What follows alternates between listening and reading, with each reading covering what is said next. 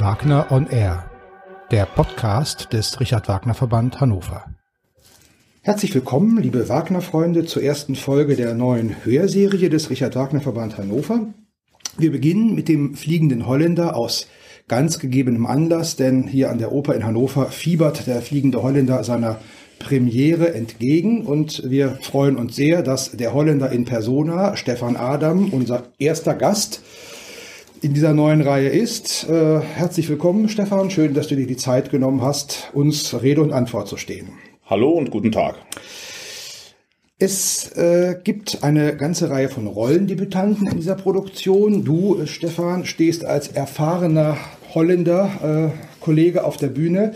Äh, in wie vielen Produktionen und an welchen Orten hast du die Partie denn bisher gesungen? Dieser Hannoveraner Holländer wird meine vierte Produktion oder ist meine vierte Produktion. Meinen ersten Holländer habe ich 2002, 2003, genau kann ich es gar nicht mehr sagen, am Landestheater in Flensburg gesungen. In einer ganz zauberhaften, sehr traditionellen Inszenierung des damaligen Operndirektors. Dann kam ein, eine Inszenierung am Theater Hagen, an dem ich ja früher mal engagiert war. Diese Inszenierung hat der damalige Intendant Rainer Friedemann besorgt, der ähm, ja sehr traditionell begonnen hat und dann wie so viele Regisseure leider ein wenig ähm, abgeglitten ist in eine Welt, die ich nicht nachvollziehen konnte. Das aber nur nebenbei. Der dritte Holländer äh, erreichte mich, ereilte mich dann am Staatstheater in Kassel, von wo aus ich ja von nunmehr acht Jahren nach Hannover gekommen bin. Dort hat Lorenzo Fioroni ähm, die Inszenierung besorgt, auch in einer sehr besonderen, alles andere als äh, klassischen Sichtweise. Was ist der Holländer für eine Figur und wie hat sich vielleicht über diese jetzt vier, fast vier Produktionen hinweg deine Sicht auf die Figur auch verändert? Wenn ich ganz ehrlich bin, muss ich sagen, dass ich immer noch nicht weiß, was für eine Figur der Holländer ist. In vielen Inszenierungen und auch im Denken vieler Menschen ist es eine Geistfigur.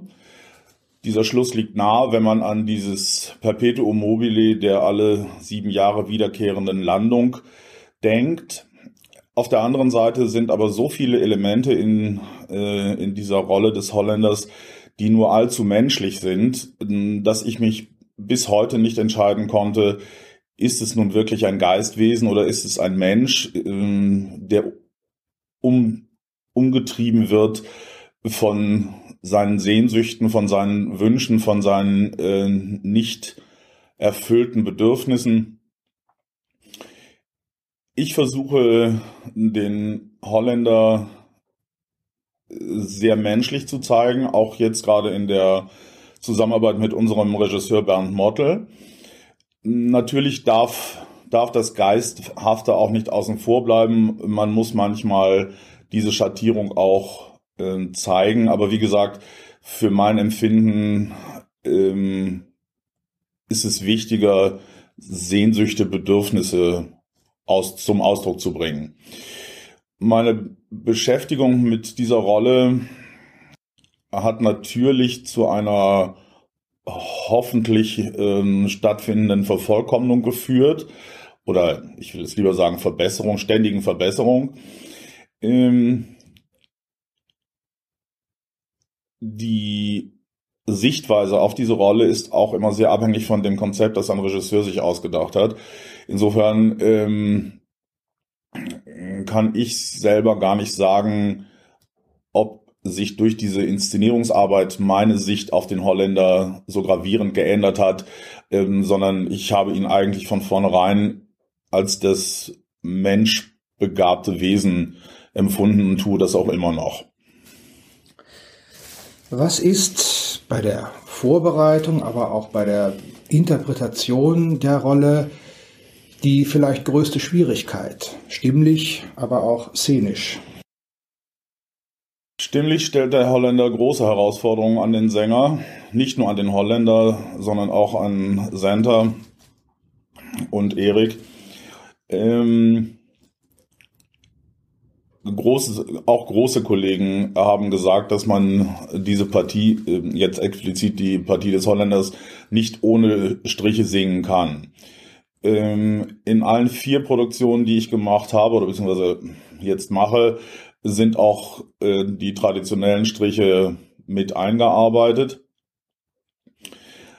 Es stellt an den Sänger große Herausforderungen, wie letztlich natürlich jede Partie, aber hier empfinde ich es als besonders, ökonomisch zu arbeiten. Das heißt, ähm, sehr behutsam zu sein in dynamisch emotionalen Ausbrüchen. Ähm, man muss sehr selbstbestimmt, selbstgesteuert sein, um ähm, ja, um nicht über ein, ein Ziel hinauszuschießen, das einem seine eigenen stimmlichen Möglichkeiten einfach setzt.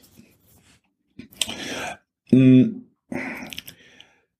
Die inhaltliche Auseinandersetzung ist immer wieder die, die Frage, ähm, wer bin ich, woher komme ich, wohin will ich, warum tue ich dies, warum lasse ich jenes. Darin unterscheidet sich für mich der Holländer in keinster Weise von anderen Partien, äh, die ich bisher in mein, meiner Karriere gesungen habe. Ich versuche bei jeder Neuproduktion immer wieder neue Ansätze zu finden, was mir manchmal gelingt. Manchmal greife ich tatsächlich auch in äh, die berühmte Schublade und hole etwas raus, was sich in den Jahren entwickelt hat. Aber dennoch äh, versuche ich immer wieder diese Figur zu sehen, äh, als, als unbekannte Figur zu sehen und ihr ein wahrhaftes Leben einzuhauchen. Das Publikum in Hannover hat Stefan Adam bislang in sehr unterschiedlichen Partien von Richard Wagner auf der Bühne erlebt. Alberich, Beckmesser, aber auch Wolfram. Jetzt der Holländer welche anderen, vielleicht auch noch nicht gesungenen Partien von Richard Wagner stehen denn in deiner persönlichen Wunschliste ganz weit oben? Ob sie ganz weit oben stehen, vermag ich jetzt gar nicht zu sagen. Großes Interesse besteht daran, einmal einen Amfortas oder einen Titorell zu singen, auch durchaus einen Heerrufer und ähm, als sozusagen krönendes Ziel ähm, auch durchaus als äh, sportive Aufgabe betrachtet, ähm, in ein paar Jahren, wenn ich dann mal erwachsen sein sollte, einen Hans Sachs zu singen. Da sind wir gespannt, ob es dazu kommt, in Hannover oder an einem anderen Ort. Jetzt freuen wir uns erstmal auf den Holländer und noch einmal vielen Dank, dass du dir die Zeit für dieses Interview genommen hast. Sehr gerne.